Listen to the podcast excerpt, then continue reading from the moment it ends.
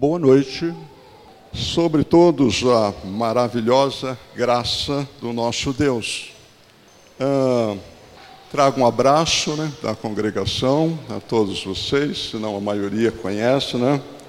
Ah, no Senhor Jesus. Gente, ah, existir, né, sempre chama atenção para a identidade, chama atenção para, para o caminho, né? Para aquilo que nós vamos descobrindo na vida. Nós vamos abrir no, no livro de Atos dos Apóstolos, no capítulo de número 13. Atos dos Apóstolos, no capítulo de número 13. Isso, nós vamos ter aí a leitura do 1 ao 3, que nos diz assim: Havia na igreja de Antioquia profetas e mestres, Barnabé, Simeão, por sobrenome Níger, Lúcio de Cirene, Manaém, Colácio de Herodes, o tetarca, e Saulo. E servindo eles ao Senhor e jejuando, disse o Espírito Santo: Separai-me agora, Barnabé e Saulo, para a obra a que os tenho chamado. Então, jejuando e orando, impondo sobre ele as mãos, os despediram. Senhor, nós temos diante dos olhos e podemos ter na mente, mas para termos na alma, precisamos, ó Deus, da tua graça. E que o Senhor, ó Deus, faça sempre com que a tua palavra possa ir além da nossa mente e dos nossos lábios, possa alcançar também o nosso coração, ó Deus, e fazer parte constitutiva, Senhor, do que somos, do que fazemos a todo instante. Nesse momento, nós nos dobramos, nos curvamos diante do Teu Santo Espírito, para que o Senhor, então, segundo a Sua vontade, segundo o Seu querer, ó Deus, possa nos dar um pouquinho mais ah, da história do Senhor para este lugar, para cada uma dessas vidas, para as respectivas famílias, para cada ministério, por hoje e por amanhã por eternamente, no nome de Jesus. Amém. Hum, se nós olharmos para o jardim e ele tivesse em flores, hum, não tem, não tem a beleza, né?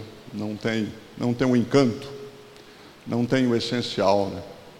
Se nós olharmos para o rio e as águas forem minguando, minguando, minguando até secarem, ah, é um quadro feio e até repulsivo.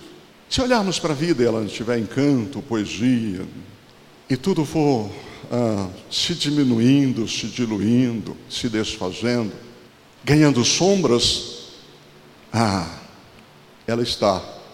Mas não é vida, mas não é sabor, mas não é paladar, mas não nos traz esperança, mas não nos move no dia a dia, nas manhãs e tardes da existência.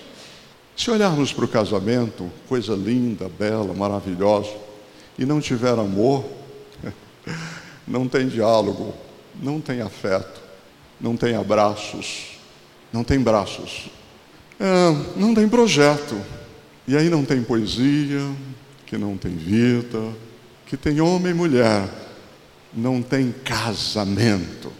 E quando nós lemos versículos como estes, a igreja comissão, ela é o rio caudaloso, é o rio pujante, é o rio belo, é o rio tomado de espécies. A igreja comissão é o jardim de N espécies de flores, exalando perfumes e cores para todo lado, risos, os olhos brilham, o diálogo acontece, a esperança flui, anjos habitam no meio da igreja, o Senhor realiza sinais, as pessoas vão cada vez mais se entrelaçando e uma paixão vinda dos céus e do trono de Deus brota de maneira incomum, sim, comum no corpo, na cruz, no sangue, no Espírito Santo de Deus, impossível, ausente dele. É, a missão é Jesus conosco. A missão é a cruz que nos faz chorar e ao mesmo tempo vai trazendo o mais lindo riso e sonho real de alegria e vida ao coração. E por isso nós colocamos ali a igreja, ah, esse tema nesses versículos. O que Deus está fazendo, o que Ele quer que nós façamos, que eu faça, que cada um de nós.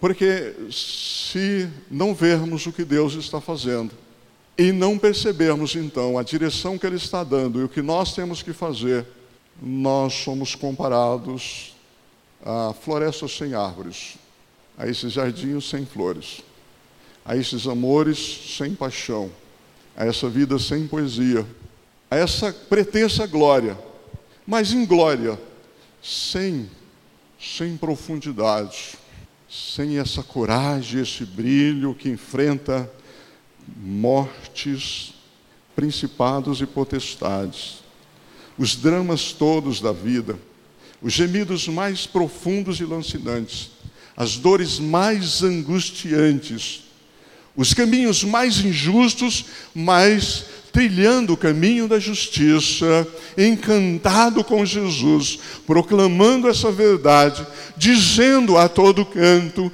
e bradando como uma glorificação real: onde está a morte, a sua vitória?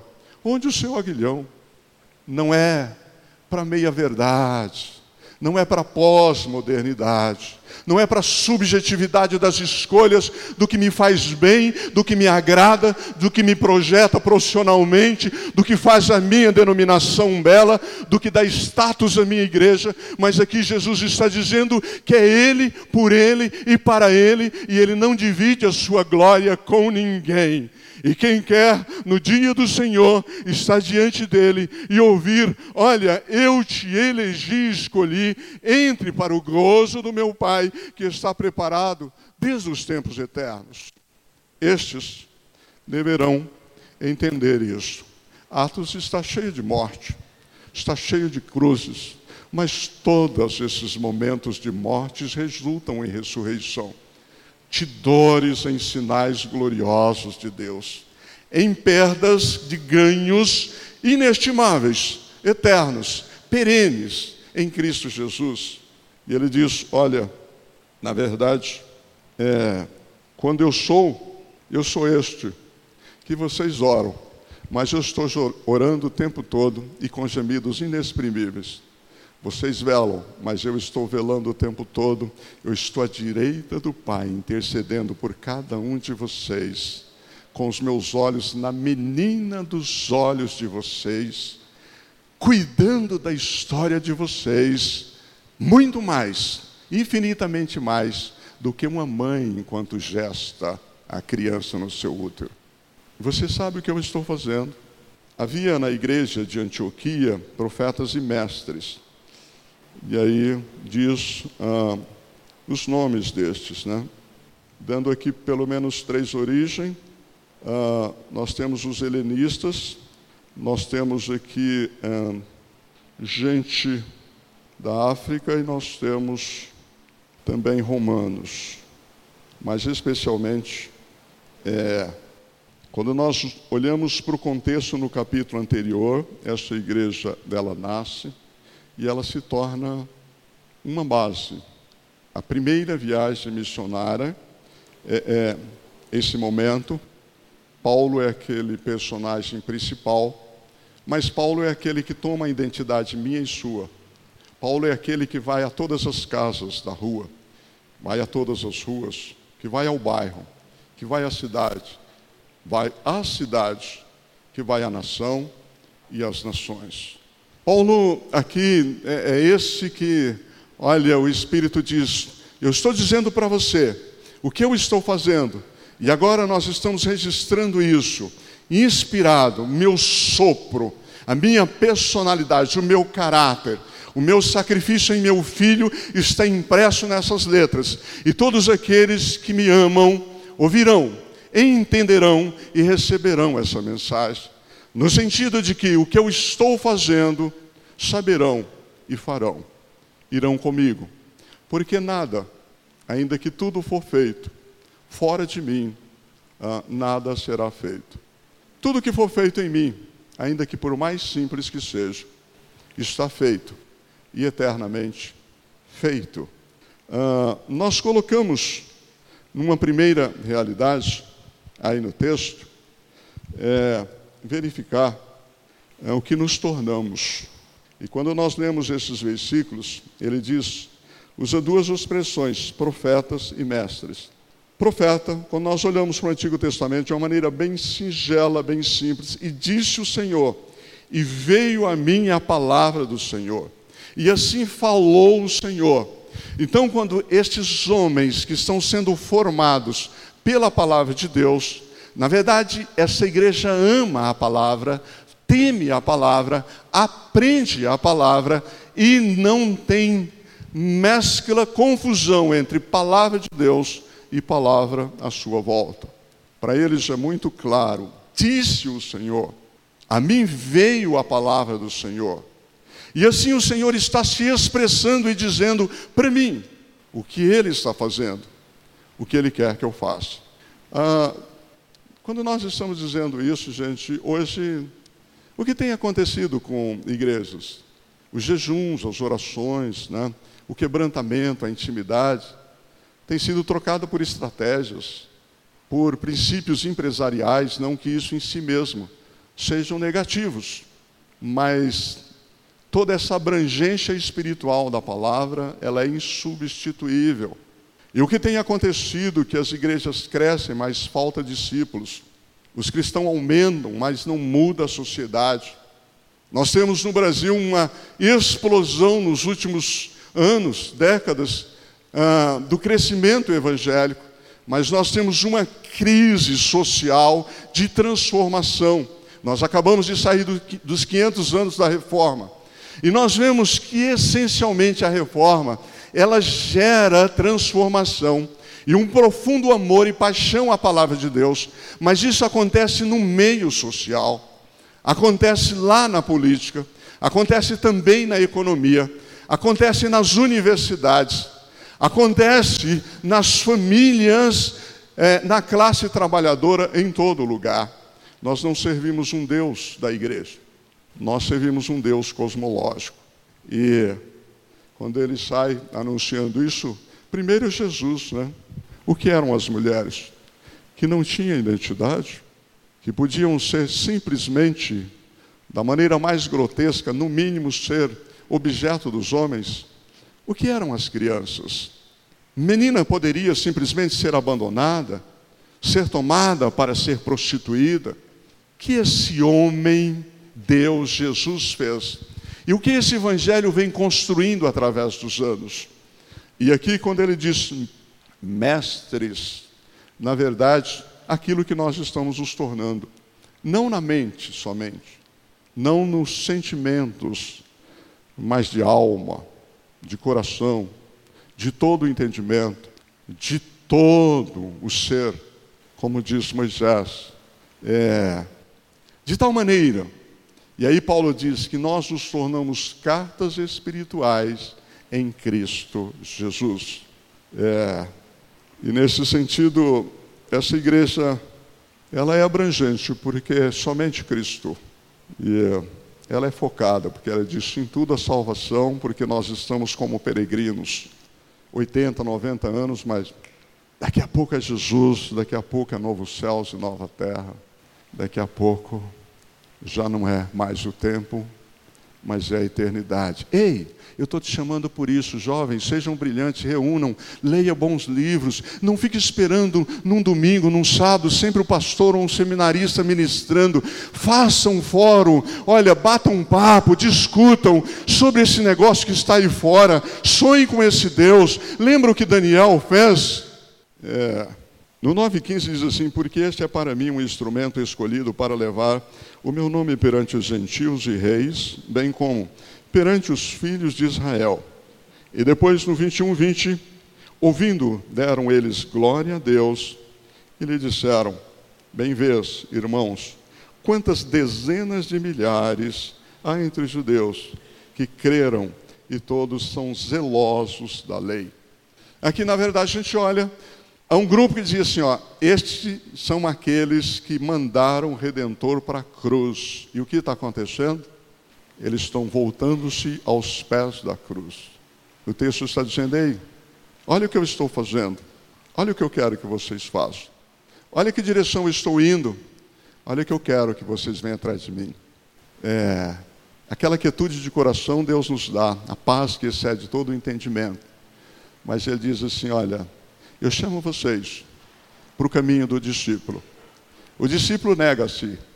O discípulo nega a sua cultura em tudo que ela é pecaminosa. O discípulo nega a sua denominação em tudo que ela é perjúria. O discípulo nega, nega os seus hábitos e costumes em tudo aquilo que embota, que tira a percepção dos movimentos de Cristo em nós.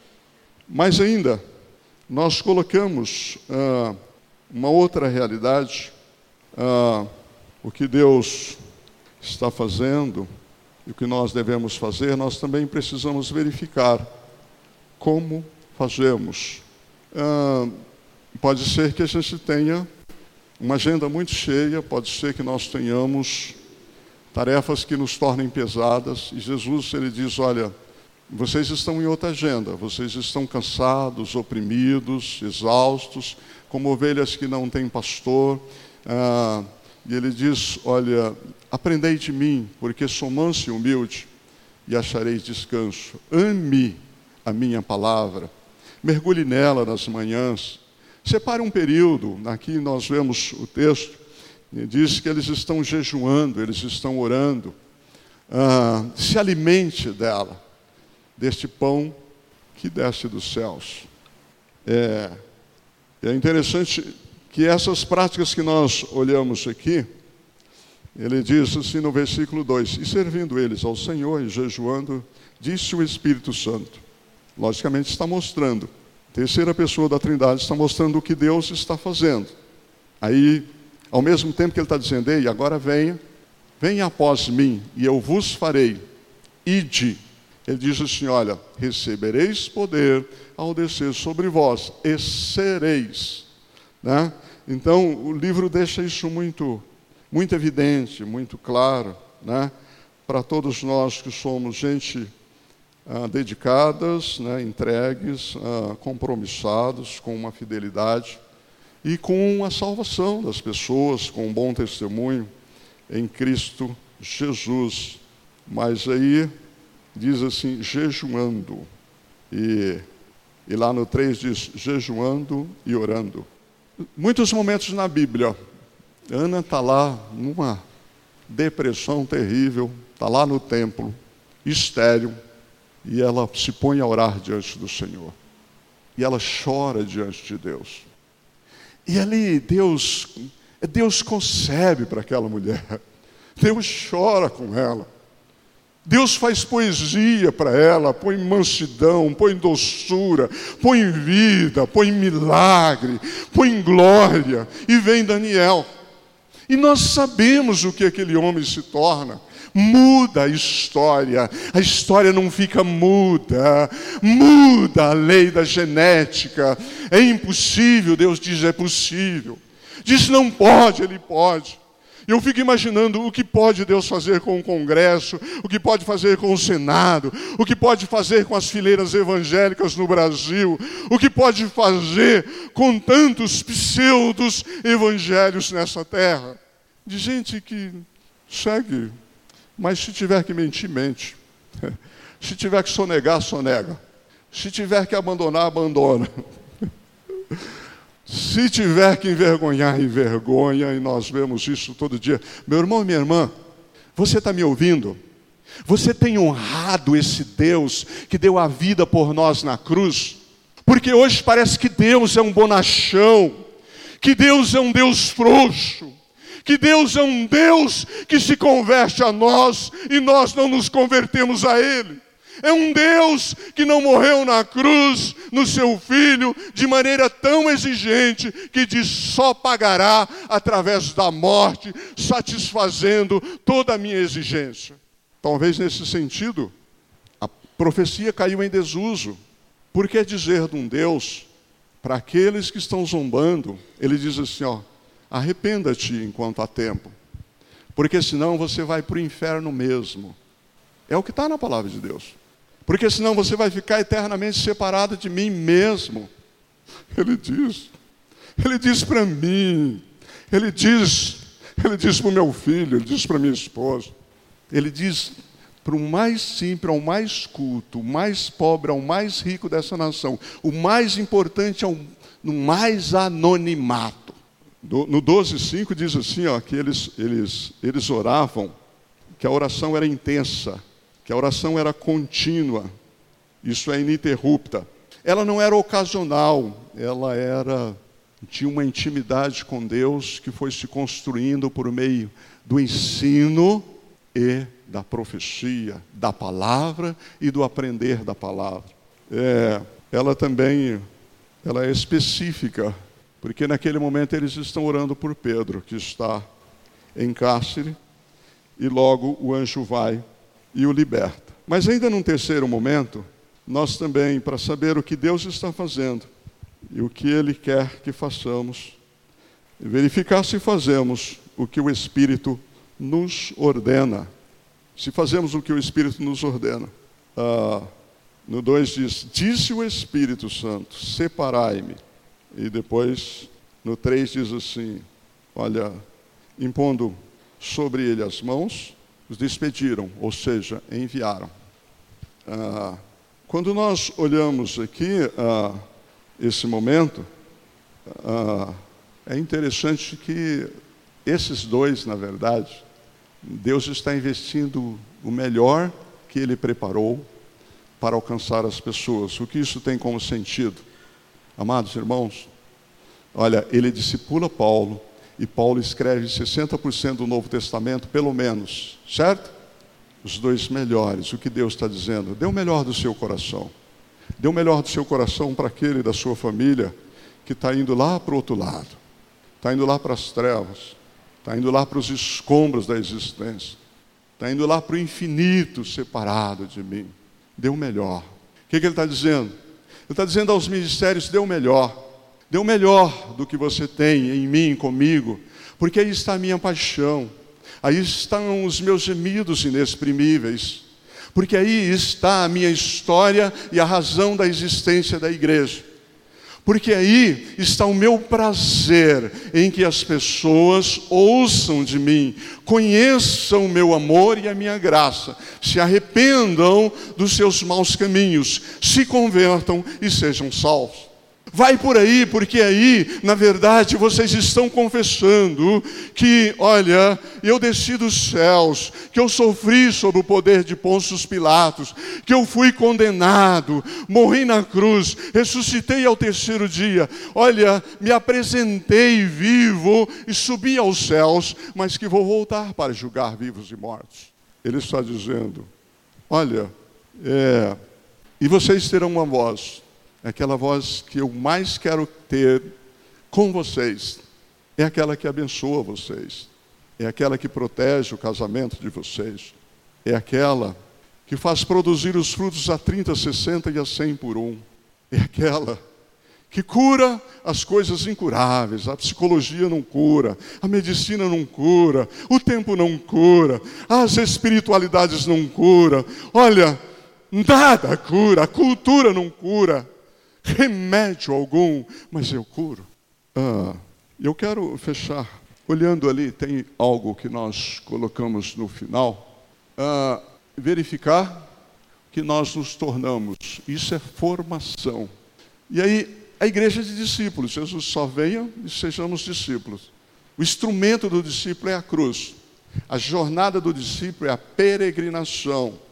E a herança do discípulo é os céus mas a caminhada é a gloriosa riqueza de Cristo Jesus.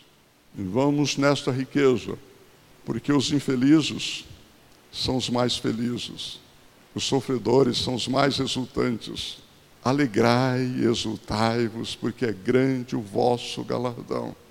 E o sofrimento momentâneo produz eterno peso de glória.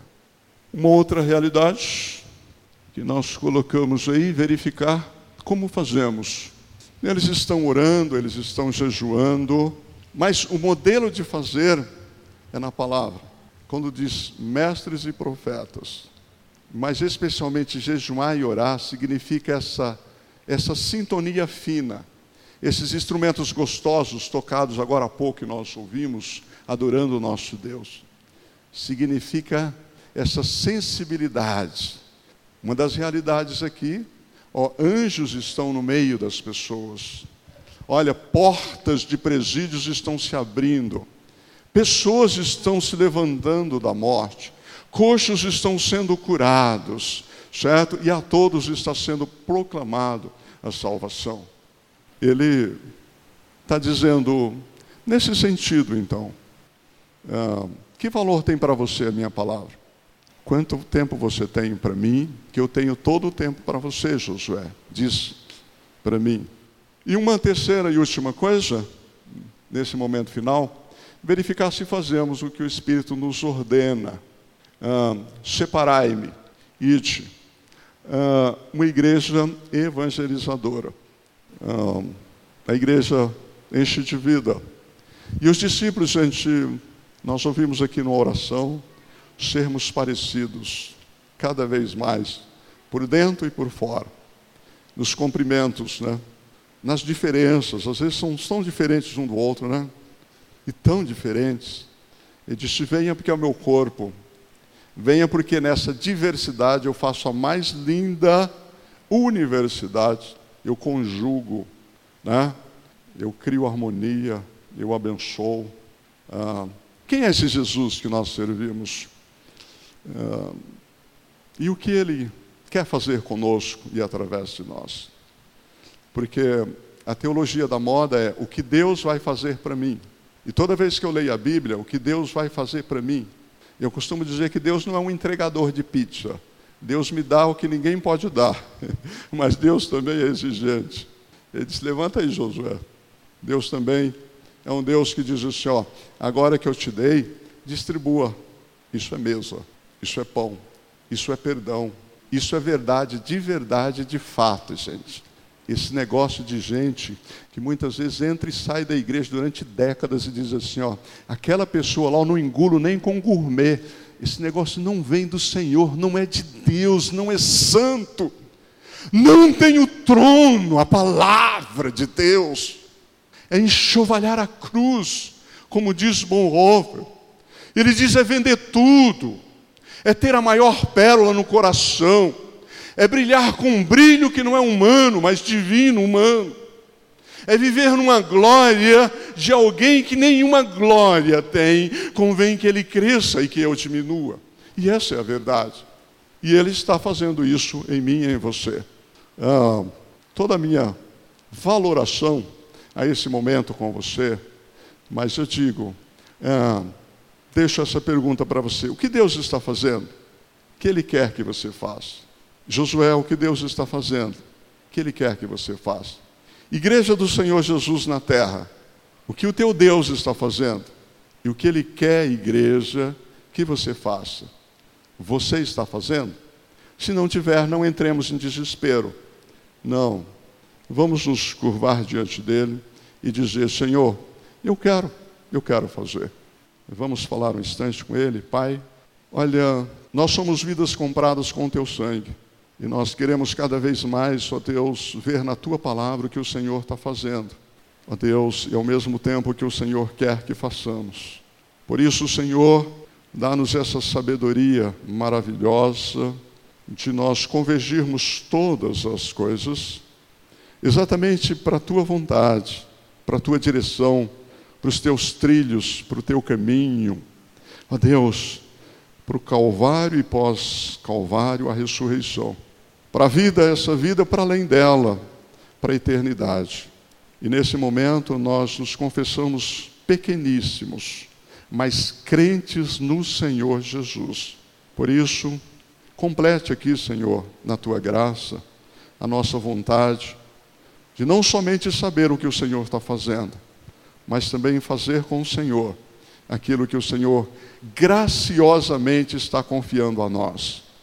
Que nós possamos, ó Deus, com prazer, com alegria e com esse cuidado, ó Deus, este reino do Senhor em nós e sobre nós, possamos cumprir, Senhor, tudo aquilo que o Senhor está confiando às nossas mãos como igreja do Senhor. No nome de Cristo Jesus. Amém.